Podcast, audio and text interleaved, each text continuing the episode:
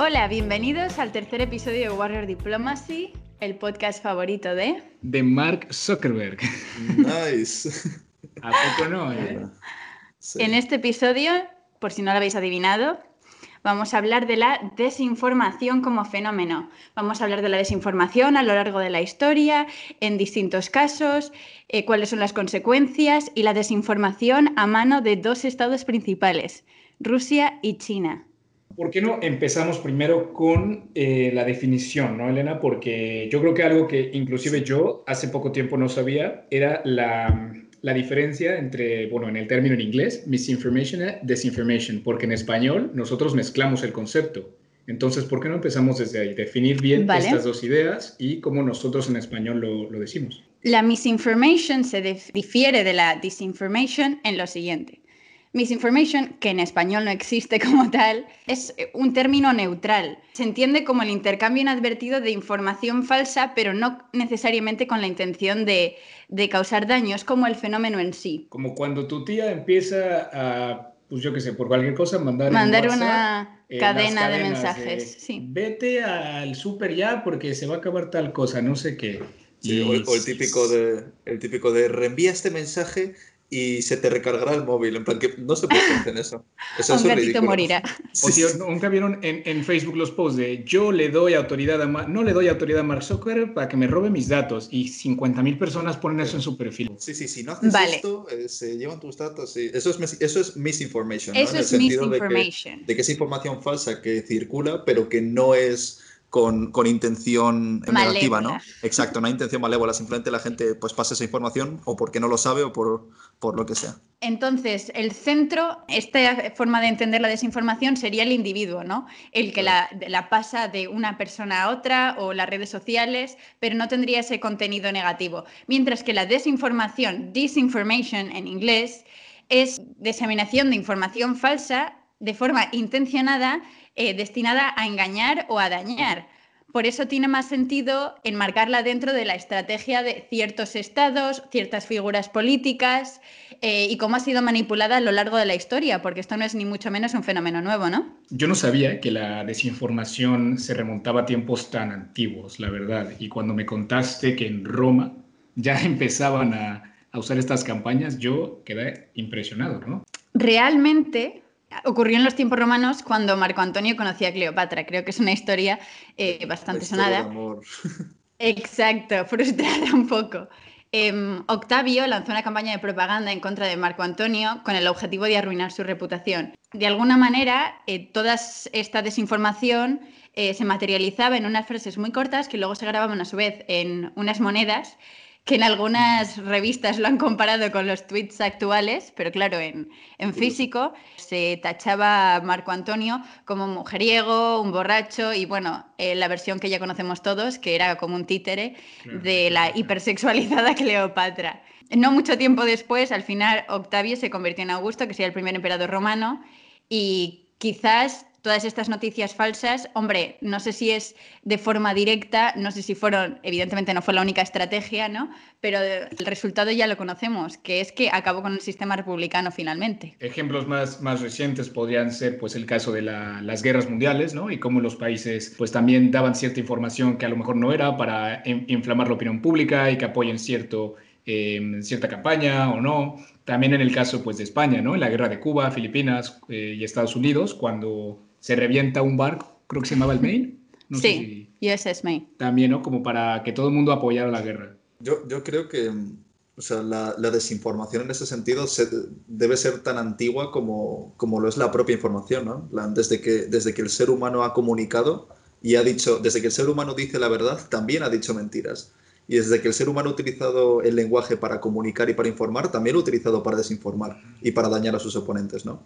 Entonces, obviamente hay casos eh, muy sonados como el, el de Roma, pero yo creo que esto ha ocurrido siempre.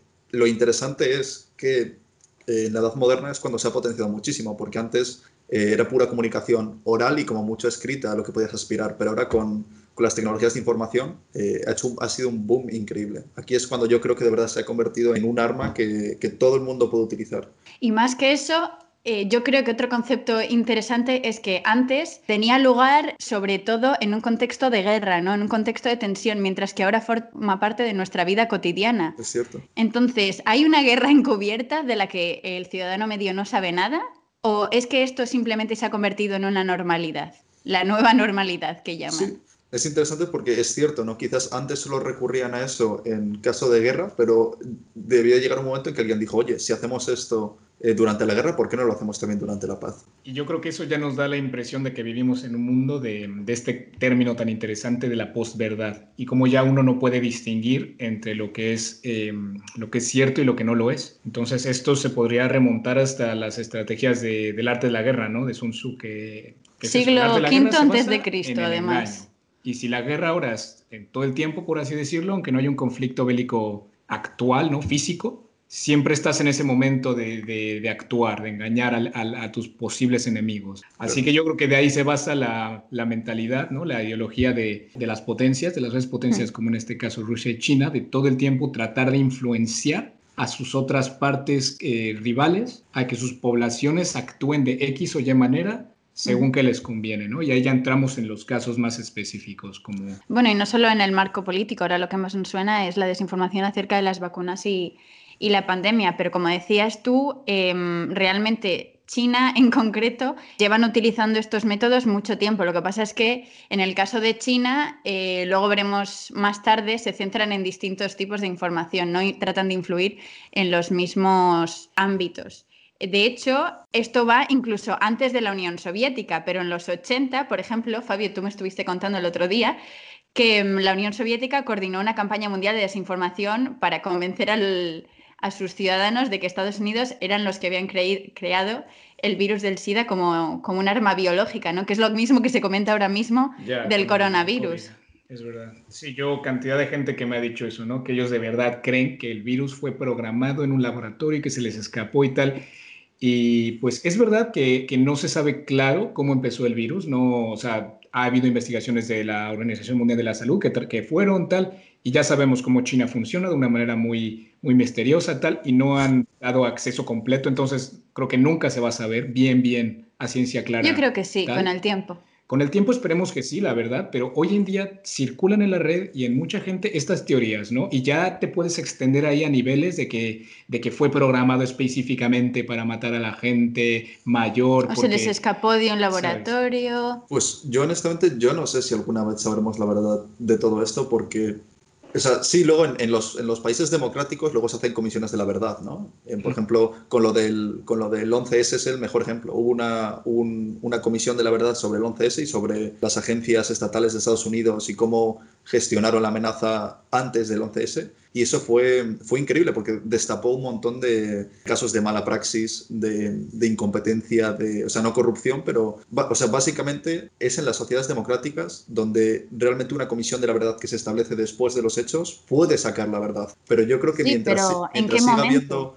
Me refiero, cuando vivía allí, aunque todo este tipo de cosas incluso se estudiaba en nuestros, en nuestros manuales, en las asignaturas de política exterior de Estados Unidos, no había calado el mensaje en la población. Eh, tú les hablabas de este tema y parecía que cometías un sacrilegio. ¿Cómo poner en duda la actividad que habían realizado sus cuerpos de inteligencia? Entonces yo creo que también una parte muy importante es que ocurra dentro de un margen de tiempo, o sea, no a muy largo plazo. Pues en, en el 11S sí que, fue a, sí que fue en un plazo razonable. Lo que yo quería decir básicamente es que de una sociedad democrática se puede esperar que vaya a haber una comisión de la verdad que pueda esclarecer hechos más adelante. Pero Chicos, en sociedades, en gobiernos no democráticos eso no va a ocurrir nunca. Pueden pasar 20 años y en China no va a haber una investigación interna, pública, que de verdad intente, intente sacar a luz qué es lo que pasó. Eso no va a pasar nunca. Puede que de verdad nunca sepamos cuál es el origen del COVID a ciencia cierta, porque China nunca va a hacer una, una comisión democrática sobre eso. Y yo creo que eso es lo que más miedo da de, del tema de la infoxicación en algunos casos. O sea, realmente en China el gobierno tiene tal control sobre los, los medios de comunicación, sobre la información, que no puedes establecer qué es cierto y qué no. No, no tienes herramientas para hacerlo. Además, es lo malo, ¿no? Que con la información no hay nada más autoritativo. Es decir, mi, comentario eh, tiene el mismo nivel de, de, legitimidad que el tuyo. Entonces yo puedo decir, oye, el virus salió de X sitio, pero si otra persona dice no, salió de este otro sitio, no hay manera de refutarlo. Es mi palabra contra la tuya. Exacto, exacto. Claro. Oye, y ahora que mencionamos eh, el 9-11, ¿no? las Torres Gemelas, 11S, eh, como le llaman aquí en España, reflexionando un poco sobre qué hablar en el episodio, pensé en eh, cómo otros estados han utilizado esta, esta desinformación, estos engaños en sus operaciones y recordé, pues cuando Estados Unidos, cuando su secretario de Estado, Powell, fue al, al Consejo de Seguridad en 2003 para decir que Irak tenía armas nucleares, que no sé qué, qué tal, y para, pues, de una u otra manera influenciar a, los estados a invadir Irak, ¿no? En esa campaña, pues de una u otra manera también es una utilización de, una información que en verdad no era verdad. Sin embargo, yo creo que hay que diferenciar entre, o sea, ¿qué consideramos desinformación? Bulos, mitos, propaganda, fake news, o sea, noticias falsas, porque hoy en día lo categorizamos todo bajo, bajo ese término y mm, parte de esto también eh, se podría decir que tienen la culpa o la responsabilidad las empresas de fact-checking porque al final no dejan de ser empresas y pues están vinculadas a ciertos intereses. En algunos medios, cuando se ha tratado de, señalar, también se ha politizado el tema. Entonces es muy difícil, como decía Sergio, no sé que se establezca a nivel público una comisión, pero incluso en esos casos se podría decir que mm, favorece a cierto partido político o a cierta administración, como dirían en Estados Unidos. Entonces yo creo que para tratar este tema deberíamos primero clarificar qué son las fake news dentro de este contexto y cómo se diferencian de los mitos, por ejemplo. Porque las fake news es un elemento dentro de la categoría de la desinformación. No Exacto. Es, no, o sea, las fake news no es... No es un sinónimo de la desinformación en general. Es una de las maneras, una de las herramientas, ¿no? Exacto. ¿Y qué, es una fake news? ¿Cómo lo podemos definir, Sergio?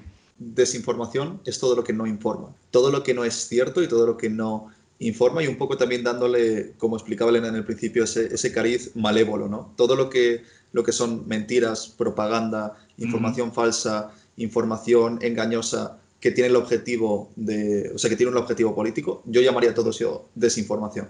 Y ya dentro de esa información hay, hay, cosas como las fake news. Lo hemos oído tanto, yo creo, con Trump. Yo, yo creo que ha perdido valor, ha perdido el valor original que, que tenía. Porque yo creo que el más básico, el, el, significado más básico de fake news es simplemente eso, en plan, una noticia falsa.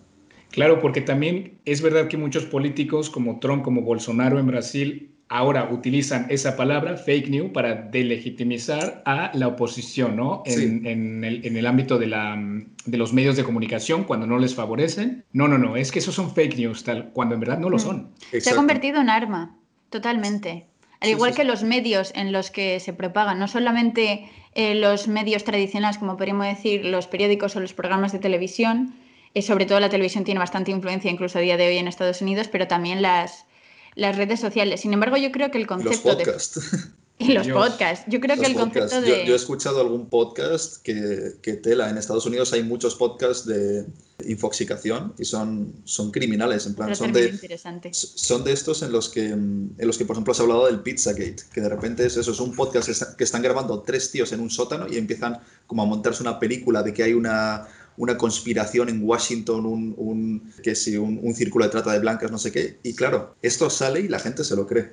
Pues de hecho creo que un señor, un señor creo que fue a uno de estos sitios donde se decían estas campañas de fake news o los podcasts de, de Pizzagate que, que había niños ahí, ¿no? Entonces ese señor armado fue a liberarlos y la policía en plan se lo topa ahí, lo arrestan y el señor no, que es que tiene niños ahí y tal, no sé qué. Y claro que no. Entonces esto lo haces pues a la escala masiva, ¿no? Con mensajes eh, políticos cuando hay una elección, cuando hay un movimiento clave, ahora con las vacunas, cuando te llegan campañas así y la gente a veces no sabe diferenciarlos. Están, estas, estas noticias están muy, muy calibradas para que te toquen esos nervios, esas categorías que en las redes sociales, cuando te gusta tal cosa, cuando le das a todo, todos esos datos se guardan y te crean un perfil.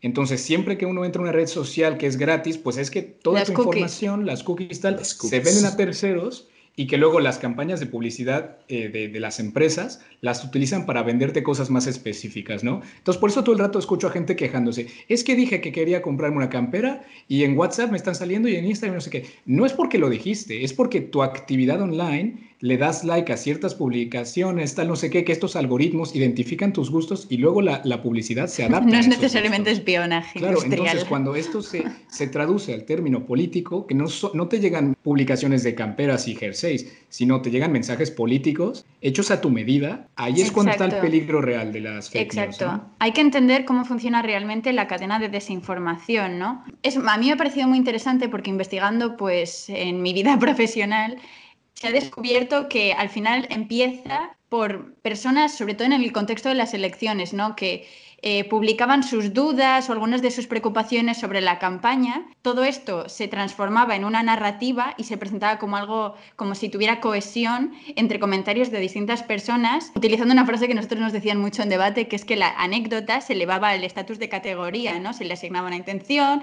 se le daba un contexto, el framing que llaman los americanos. Y luego se difundía, difundían todas las direcciones y también de forma participativa, ¿no? con más gente respondiendo, retuiteando, etc. Y después el problema llega cuando estas publicaciones y mensajes se salen de las redes sociales y los recogen los medios tradicionales de información, porque ya no solo afecta a las personas que utilizan, pues se mueven en ciertos círculos dentro de las redes sociales, más en Twitter, más en TikTok, que TikTok ha sido la última red social en, la que se ha llevado a cabo eh, una investigación por la influencia que tenían ciertos personajes en el tema de las elecciones sino que, pues bueno, la publicación de esa foto, ese tweet o ese meme, ya hablaremos más adelante de cómo los memes pueden ser desinformación, son manipulados y utilizados como un arma a posteriori, no tienen por qué tener esa intención malévola en un principio, sino que se le da en cierto momento. Y las personas eh, intervienen en ese proceso por nuestros procesos cognitivos y de la información, que al final es psicología pura y dura.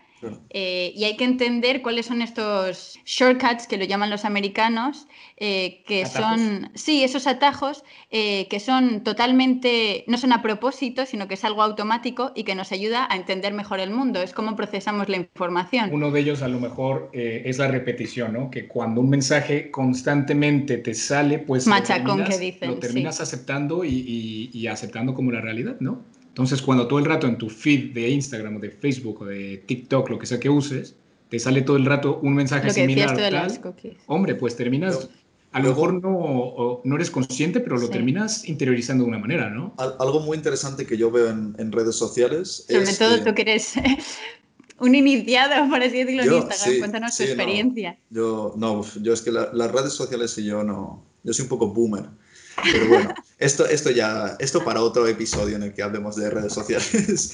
Pero no, yo lo que quería decir es que yo me he dado cuenta de que algo que se hace mucho en redes sociales, y bueno, pero realmente es a través de los periódicos sobre todo, que los propios periódicos fabrican noticias, es decir, catapultan cuestiones que no son relevantes a la agenda pública. Por ejemplo, esto pasa mucho cuando un político la caga. Un buen titular. Cuando, no, pero pasa mucho cuando un político la caga con alguna, alguna cosa que a lo mejor no es tan grave y de repente como que los periódicos empiezan a decir, esta persona debería dimitir, mucha gente ha pedido la dimisión de esta persona. Entonces, algo que en un principio no era un, no era un problema, que a lo mejor no había tanta gente pidiendo la dimisión de, este político, pero como de repente todos los periódicos hablan de eso, la gente dice, hostia, será, será un problema real. Si todos los periódicos están pidiendo, están diciendo que hay gente que pide la dimisión de este político, será real, ¿no? Entonces me parece increíble que los periódicos... Se ve con la corrupción. Claro. Cargos de corrupción que realmente no son cargos, sino que están investigando y luego se descubre que esa persona está limpia, pero su reputación ya está dañada para siempre y adiós. Y también tenemos que recordar que en la política nada es por accidente, todo tiene una intención. Es, es una herramienta nueva, bueno, no nueva, pero que se ha modernizado. A través de Internet. Ajá, que, ahora es... Se propaga mucho más rápidamente que la verdad y eso asusta por la viralización. Pero impresionantemente más rápido, ¿no? Como 1600 S o algo así, ¿no? Un, dato increíble. Y eso yo creo que también tenemos que hablar de los bots, ¿no? Estas cuentas que no son humanos, no son perfiles de verdad, que lo que hacen es aumentar, claro, la propagación de estos mensajes, de esta información por toda la red, ¿no? Y, y es muy increíble cómo estados tienen Em, pues contratado gente o ordenadores o como sea su sistema para, para diseñar estos granjas que las llaman. las granjas de, las granjas, de, trolls. que lo que hacen es básicamente eso no propagar propagar la información y subirle la cantidad de gente a la que le puede llegar pero de hecho, no sé, si os, no sé si os habéis fijado, pero realmente puedes encontrar los, los trolls. Yo alguna vez en Facebook me meto en... te metes en... Cuando era en la, campaña en Estados Unidos, tú te metes en, los, en las publicaciones de Trump o de Biden y de repente bajas y ves un montón de comentarios que dicen prácticamente lo mismo. Te metes en el perfil de esa persona, haces un poco de stalkeo y ves que no es una persona real. Y otra herramienta también es eh, las faltas de ortografía. Ustedes en España han visto, porque yo en México sí sé que han tenido bots, ¿no? Y se les ha, se ha dado cuenta que, que su estrategia no les sale tan bien, porque ya saben que en Latinoamérica intentamos hacer cosas y no nos salen bien. Pero ¿ustedes creen que aquí en España también se utilizan los bots para ampliar la información y la desinformación en, ahora que vienen elecciones en Madrid? ¿Creen, ¿Han visto algo así? Yo creo que la población española está dividida ya al natural. Sí, no, necesitamos, no necesitamos que nos dividan más. No hay que echarle más leña al fuego, o sea, ya está prendido, pero a tope. De eso también se dieron cuenta los, los rusos en el caso de las segundas elecciones estadounidenses. De las de 2016 ya se ha condenado públicamente la intervención que tuvieron los rusos. Pero no se ha em, hecho nada también, por otro lado, simplemente... Sí, sí, se, ha tomado, se, les han aplicado sanciones. Lo que pasa es que individuos en concretos y, a, los cuerpos de inteligencia no se puede hacer mucho Sí, no, obviamente, tampoco puedes hacer mucho más. Pero se, ha descubierto que en las de 2020 la estrategia que han seguido es distinta.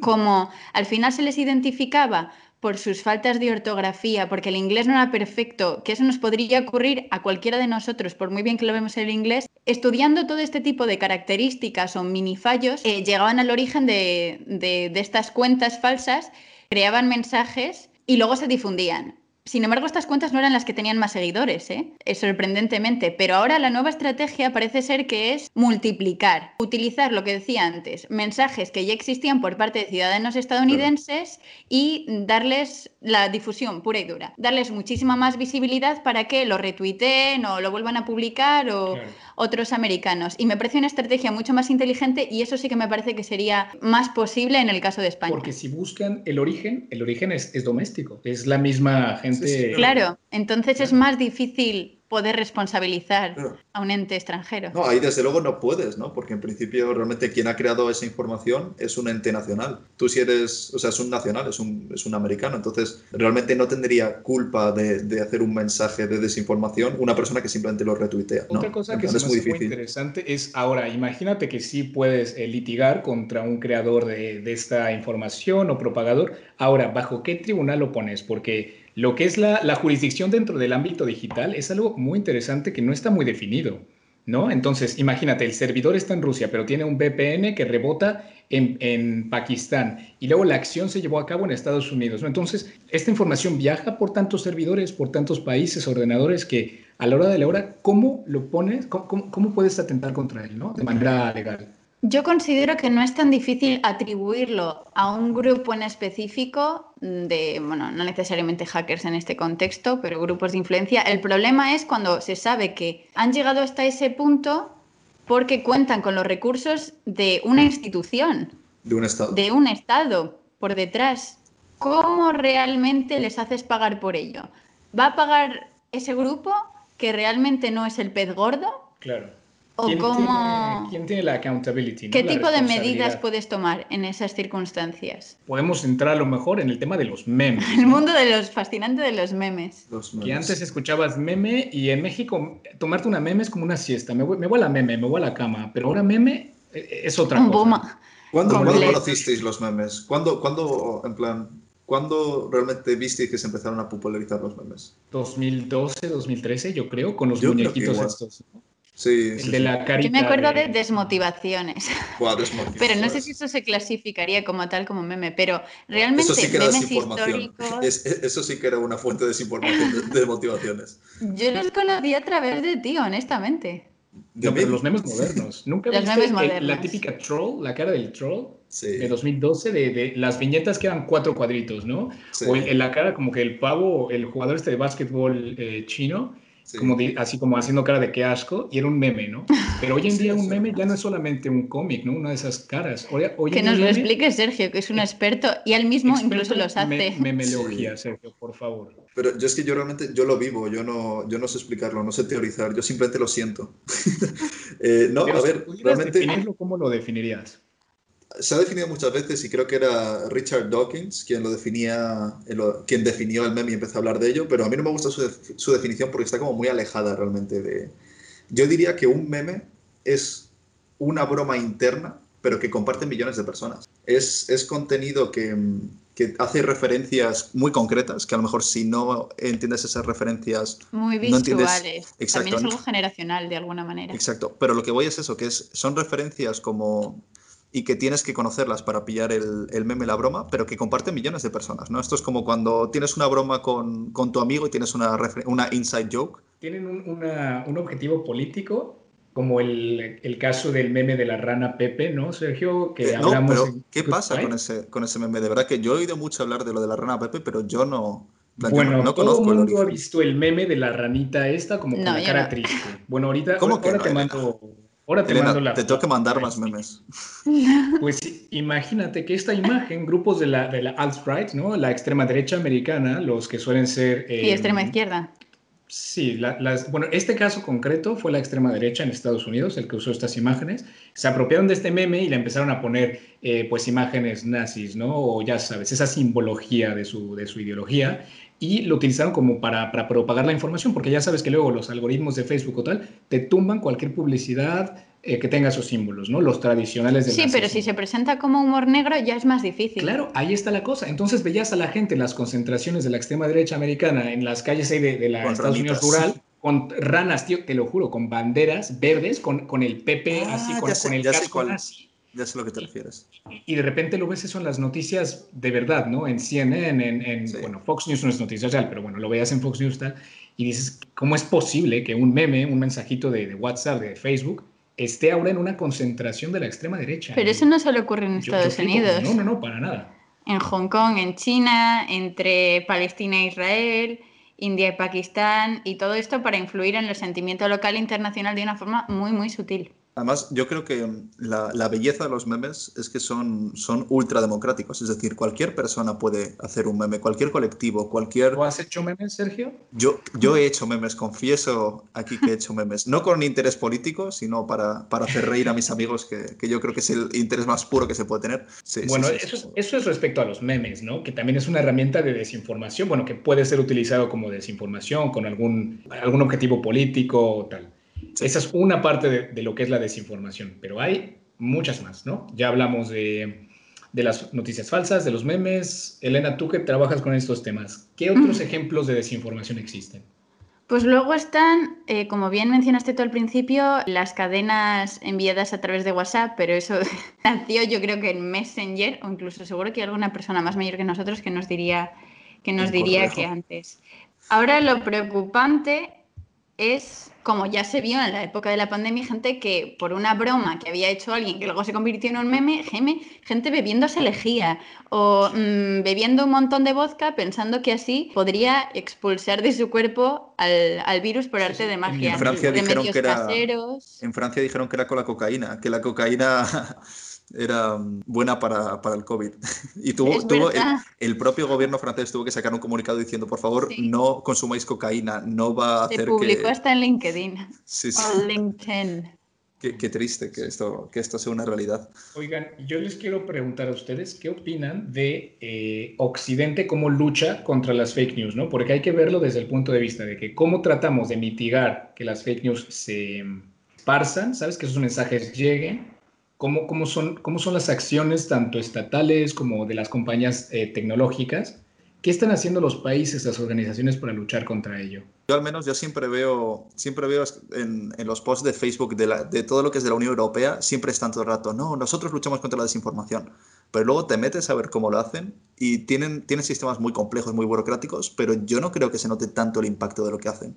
Yo creo que más que la Unión Europea, que se centra en el tema político o ahora trata a través de esta vía clarificar cuál es la situación respecto a la pandemia, la vacuna, etcétera, creo que lucha más con, contra este fenómeno la OTAN, que dicen que está muerta, pero creo que tiene un papel muy importante. De hecho, en uno de mis artículos que escribí para el Círculo de Análisis Euromediterráneo, CAEM, hablaba de esto, ¿no? Ese pequeño, cómo... ese pequeño spam.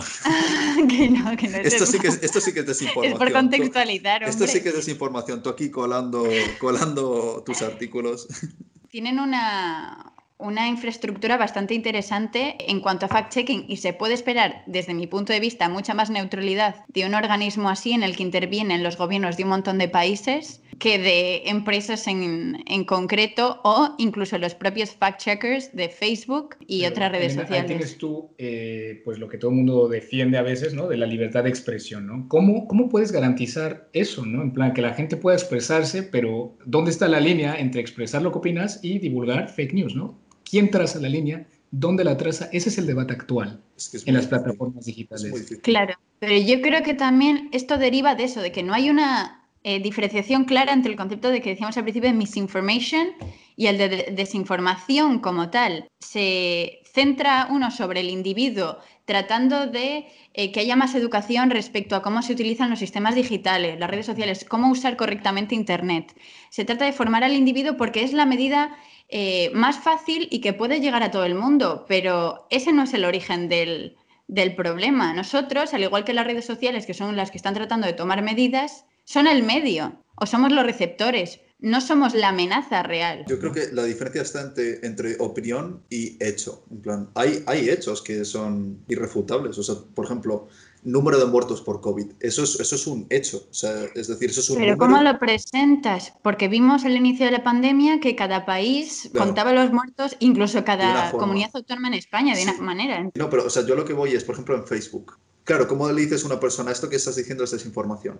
¿Hasta qué punto es tu opinión o, simple, o, es, o es de verdad información falsa? Yo creo que la diferencia está, o sea, estoy de acuerdo con que es un dato súper complejo y yo no, no sabría cómo cometerlo, pero para mí yo creo que debería haber una diferencia clara entre opinión y hecho. Es decir, tú en Facebook puedes decir, no me gusta lo que está haciendo el gobierno, y eso es tu opinión, no te, no te gusta cómo se está haciendo, pero no puedes decir, el gobierno está matando gente porque eso a lo mejor no es un hecho. O, por ejemplo, puedes decir, no creo que el coronavirus sea tan eh, importante, eso es tu opinión, pero no puedes decir, eh, no muere gente de coronavirus, es mentira, porque eso sí que es mentira lo que estás diciendo. Además, es que en, en los países europeos, curiosamente, yo ya no me meto en América Latina, la verdad es que voy a centrarme en las áreas que más conozco, que son Estados Unidos y Europa. Como aquí no forma parte de nuestras propias constituciones, aunque el derecho a la libre expresión es muy importante, existe muchos más leyes que regulan más específicamente este tipo de temas que enEstados Unidos, que todo funciona a través de los amendments, que las llaman las enmiendas. Pero también es distinto que son conceptos distintos de libertad de expresión.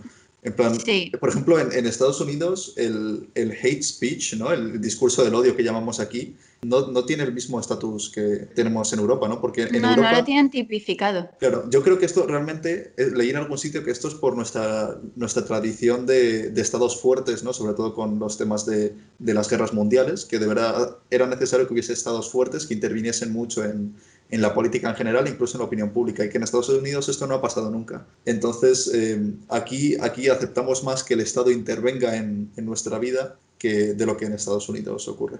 Desde luego creo que deberían de intentar regular más este aspecto, pero no forma parte de su propia cultura, como, como bien decías tú. Entonces hay que entender cada cosa dentro de su contexto porque aquí muchas veces extrapolamos los problemas que hay allí o tratamos de enmarcarlos o leerlos dentro de los mismos márgenes y no me parece que sean... Son comparables, desde luego todo es comparable, pero no en la misma medida. Pero deberíamos, yo creo que sería interesante ver un poquito más qué hace el eh, Occidente como tal dentro de las campañas de desinformación, porque los rusos y los chinos no son los únicos. Sí, esto es la noticia que estaba yo comentando con, con Fabio antes de, de, empezar a grabar, que leí en, en, un artículo de The Economist que se descubrió que el, el ejército francés también tenía una pequeña granja de, de, troles, ¿no? Y a mí me impactó mucho porque es lo que dices tú, lo que decíamos al principio, ¿no? Que eh, China y Rusia lo utilizan, ¿no? En plan, los sospechosos habituales, como que ya hemos asumido que, que países como China o Rusia van a jugar sucio, entre comillas, con la información. El eje del mal.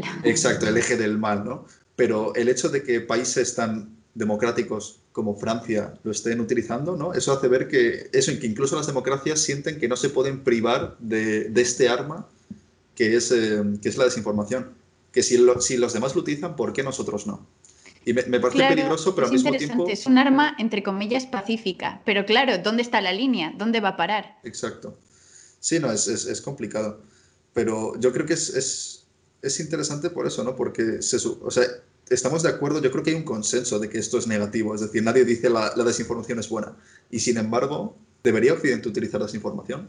Teniendo en cuenta que los, los adversarios, no diré enemigos, pero los adversarios o los oponentes de Occidente o pues, digamos países concretos, por ejemplo Rusia, que intenta siempre influenciar en, las eh, elecciones americanas, China, que está haciendo mucha desinformación últimamente, eh, Irán también hace muchas campañas de propaganda. Cierto, no hemos mencionado mucho Irán, pero... ¿Debería Occidente eh, ser como moralmente superior y decir, no, nosotros no vamos a utilizar desinformación? ¿O como los oponentes lo utilizan, debería Occidente también utilizarlo? Yo opino que deberían saber utilizarlo a lo mejor no de la misma manera, pero siendo más inteligentes y cómo utilizarlo de una manera un poquito más, con, unos objetivos un poco más claros y estratégicos, no lo sé. A lo mejor no tanto como para, para tirar una lección o tal, pero a lo mejor sí para eh, tratar de mover la, la opinión pública a favor de, por ejemplo, en el caso de Irán, a favor de este nuevo tratado que están tratando de sacar. O quién sabe, si lo quieres llevar al extremo, pues sí puedes. es un poco de propaganda, pero es influenciar a las masas a que tengan una, una, opinión más a favor o más en contra de cierto tema. Puede ser una guerra, puede ser este tratado, cualquier cosa. Quizá podríamos llamarlo, extremo, podríamos llamarlo eh, desinformación defensiva, ¿no? defensiva, ¿no? Porque en ese sentido. Eh, por ejemplo, en el caso de Francia, eh, lo que viene la noticia esta, ni siquiera lo hicieron como de forma activa para, para atacar, sino que simplemente vieron que Rusia tenía granjas de, troles en un área determinada. vamos a probar nosotros, a ver qué tal nos sale. No, dijeron, dijeron, es que como no lo hagamos nosotros, nos van a comer. Tenemos que hacer esto porque... para, el, uso del terrorismo, para hacerlo como contraterrorismo. Las operaciones de información se utilizan dentro de los cuerpos de inteligencia regularmente. No es una novedad. Este es el nombre que se le da propiamente. De hecho, el ejército estadounidense comenzó un proyecto en 2011 llamado Ernest Voice, que estuve investigando estos días atrás, y lo que hacía era administrar cuentas falsas en línea para enviar mensajes antiterroristas en Oriente Medio. En un principio se creía que solo era esta zona, pero con el tiempo se descubrió que se había utilizado también contra yihadistas en otros países como Pakistán. Eh, cuando esto salió en los periódicos, aunque he de decir que solo lo encontré así en conocidos en The Guardian, un periódico inglés, eh, se hablaba que había sido utilizado como un arma de guerra psicológica, pues para evitar la radicalización, ¿no? Pero la defensa que hacían sus creadores era que no estaba en inglés, que estaba en farsi, que estaba en árabe, que estaba en otros idiomas em, utilizados en estas zonas, pero que no estaba en inglés, que no se preocuparan porque el derecho americano prohibía que se utilizara contra su propia población. ¿Es ah, esto una excusa? Está bien. claro, ¿es, esto una defensa suficiente? No, yo no, creo que lo sea. Yo no creo que lo sea. Pero Aunque es lo que sea para contrarrestar una ideología y una propaganda concreta, ¿no? Es que yo creo que depende también un poco de, del mensaje en sí, ¿no? Es decir, por ejemplo, en la, en la Segunda Guerra Mundial se hacía propaganda, pero era propaganda cierta. Por ejemplo, eh, echaban los típicos folletos de vuestro gobierno está desertando o vuestro gobierno está, está capitulando, ese tipo de cosas. Yo creo que hay propaganda que puede llegar a ser cierta. Entonces, si de verdad yo, magnificaba. exacto, yo, yo, a lo mejor no, incluso propaganda cierta. O sea, todos los días nos exponemos a propaganda que es verdadera. Yo creo que el problema está cuando no es cierta, es decir, cuando se, se desinforma de manera flagrante, es decir, se dicen mentiras. Pero ya te digo que el caso que comentas me parece súper interesante, no lo conozco, pero desde luego investigaré más, porque me, parece increíble, porque hasta cierto punto todos los gobiernos tienen iniciativas, por ejemplo, de lucha contra la radicalización, que todas tienen un componente de propaganda. Hasta cierto punto. España tiene uno, de hecho. El gobierno español tiene una, una web como de prevención de la radicalización violenta y es eso, es pura propaganda. Que no digo que sea negativo. Bueno, ya hablamos del pasado, hemos hablado del presente en distintas situaciones. Ahora vamos a hablar del futuro. ¿Qué podemos esperar de la desinformación en los años que vienen? que va a ir a peor, desde luego.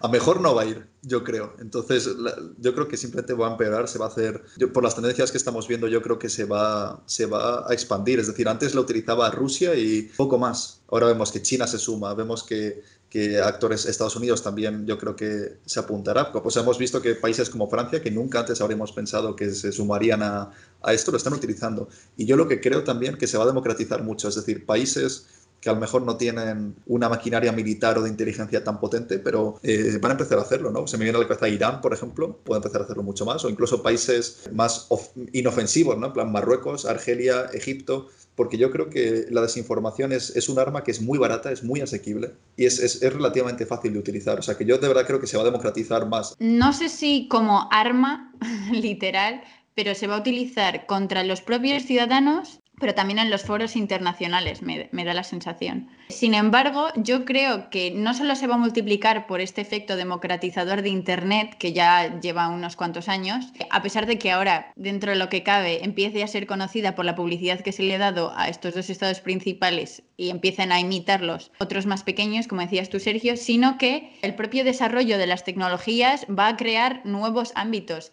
en los que manipular a las personas o formas mucho más indetectables a través de la inteligencia artificial. Claro, yo el desarrollo en este tema también lo veo mucho ligado al desarrollo del machine learning, de la inteligencia artificial y cómo estas entidades van a poder utilizarlas tanto como para propagarlo todavía más con bots automatizados que identifiquen algoritmos y que saquen mensajes con un alcance mucho mayor o desde el otro campo, ¿no? Desde el campo regulador, que lleguen a identificarlos mejor para traerlos para abajo, ¿no? Entonces yo creo que va a ser este, este baile, ¿no? Entre el desarrollo digital a favor de multiplicar más la, desinformación y el ámbito regulador y en contra de, su expansión.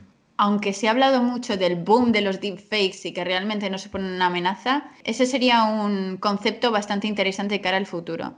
Y a lo mejor en relación con esto podríamos presentar la ronda de titulares. Mi titular sería, las cosas están mal y van a ir a peor cada vez más gente, cada vez más actores van a utilizar la desinformación y honestamente yo no veo forma de, o sea, ah, no se me ocurre cómo, cómo contrarrestarlo de forma efectiva. Entonces esto es un, un debate que, que, gente mucho más inteligente que yo va a tener que, que resolver.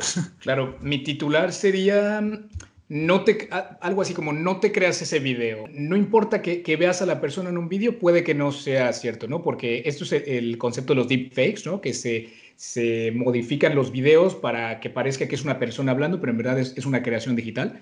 Entonces yo diría eso, ¿no? Como a tu tía, en plan de tía, si ves un video de, de AMLO diciendo tal eh, en línea, Piénsatelo dos veces antes de compartirlo. Sí, no solo la descontextualización de estas imágenes y vídeos, sino que se puede imitar la voz, puedes tener un actor detrás como un títere eh, haciéndose pasar por otra persona. Y ya se han visto algunas consecuencias en el ámbito de la banca, entre los CEOs, CFOs, etc. Así que yo creo que podemos darle conclusión a este episodio eh, recomendando otras lecturas o series. Yo tengo una muy buena. Se llama The Good Fight.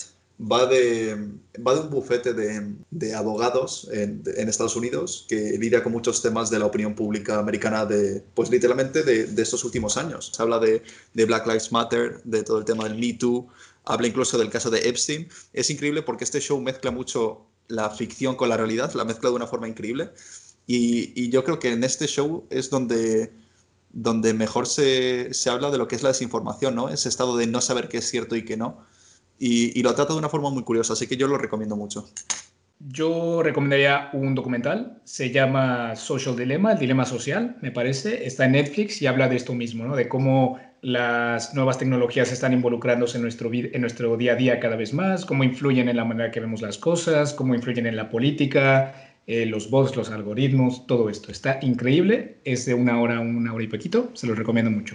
En mi caso, mm, ya que se ha recomendado un documental, una serie, mm, voy a recomendar libros. Por desgracia, están en inglés, creo que no existen en español, pero bueno, para nuestros angloparlantes, creo que sería interesante. Un libro que se llama This is not propaganda, eh, Esto no es propaganda, de Peter Pomerantsev. Otro libro que se llama Like War, The Weaponization of Social Media. Básicamente es la guerra de los likes, cómo las redes sociales se pueden convertir en un arma, de P.W. Singer y Emerson T. Brookings que es muy interesante, está sobre todo centrado en Facebook e Instagram, y un tercer libro que se llama Active Measures, The Secret History of Disinformation and Political Warfare, que traducido sería Medidas Activas, la historia secreta de la desinformación y la guerra política, que esto es más orientado a la desinformación como estrategia como habíamos mencionado antes, de la mano de China y Rusia. Y bueno, eh, con esto damos conclusión a este una Última, una última recomendación. Ved memes, chicos. Los memes, los memes están muy bien, por favor ved memes, haced, memes y utilizadlos bien, no con objetivo político, sino para hacer reír, que este es el verdadero, el verdadero espíritu de los memes. Así, y vamos a blanquear, vamos a blanquear eh, los memes de nuevo. Pero ya está, sí, perdón, esto era una tontería, ya te dejo. Chicos, si llegan a esta parte del audio, por favor, mándenos a nuestra cuenta de Instagram su meme favorito de política o de economía o lo que quieran. Por favor, me encantaría Los vamos a ver, los vamos a comentar. Y, a compartir. Y el meme que más nos guste lo vamos a compartir, ¿no? En esas líneas, síganos en, Instagram, que es la, red social que utilizamos. No damos desinformación, dejémoslo claro. Prometido. Si les interesaría participar en el podcast, por favor escríbanos. Tienen también nuestro correo en la página web. Eh, pueden accederlo todo desde el Instagram y nosotros encantados de tenerlos. Así que bueno, chicos, otro episodio más. Otro episodio más. Venga, adiós.